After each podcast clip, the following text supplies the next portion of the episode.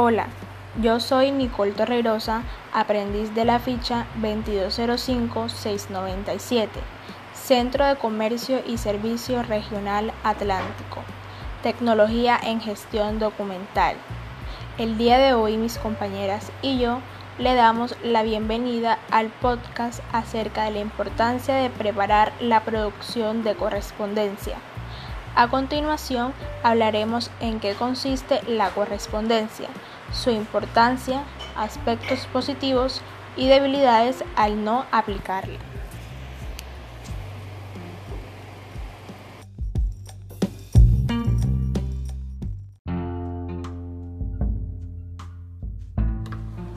La correspondencia se trata de un medio de comunicación que establece el trato recíproco entre dos o más personas.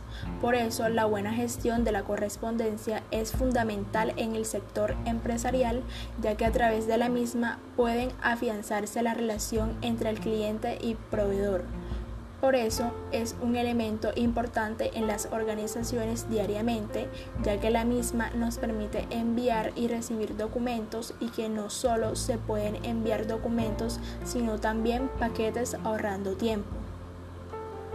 La mayoría de las transacciones comerciales se llevan a cabo mediante la comunicación escrita, es decir, la correspondencia. La rapidez y eficiente gestión de la misma pueden aumentar el nivel de las ventas de una empresa. Además, gran parte del desarrollo de las operaciones comerciales de un negocio dependen del buen uso de la misma. Un sistema eficiente de gestión documental tiene como objetivo llevar el almacenamiento físico de documentos al plano digital, lo que implica una mejora sustancial en varios aspectos de la administración de una empresa porque así evita la pérdida de tiempo en la recuperación de la documentación y permite el control de acceso y de seguridad de la información, impidiendo que personas no autorizadas accedan a los contenidos. También establece la colaboración entre los diferentes órganos de la empresa para una óptima gestión del propio sistema. De ella depende el desarrollo de las operaciones comerciales, el éxito de un negocio, una venta, por su eficiencia y rapidez a que las empresas aumenten el volumen de sus ventas.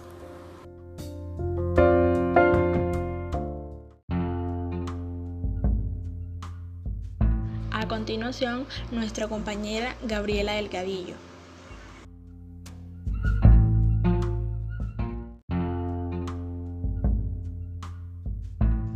Dicho contenido presenta información importante acerca de la correspondencia la carta y cómo debe elaborarse un sobre, el cual es un valioso instrumento en el ámbito empresarial. El sobre y la redacción de la carta juegan un papel muy importante y fundamental en este proceso de comunicación. Siguiendo los pasos estipulados se puede lograr hacer un buen uso de la correspondencia. Y esta es la parte intermedia entre las relaciones cliente-proveedor y el lazo que une la mayor parte de transacciones comerciales. El extravío de estos documentos o el retraso en su entrega podría acarrear multas representativas para la empresa. Dada su relevancia, conviene no asignar esta tarea a vigilantes o porteros. Es apropiado contar con la guía de expertos para así tener una propia gestión de la correspondencia.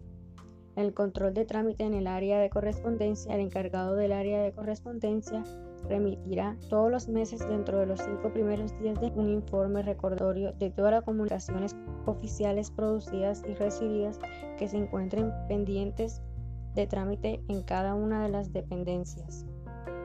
A continuación, mi compañera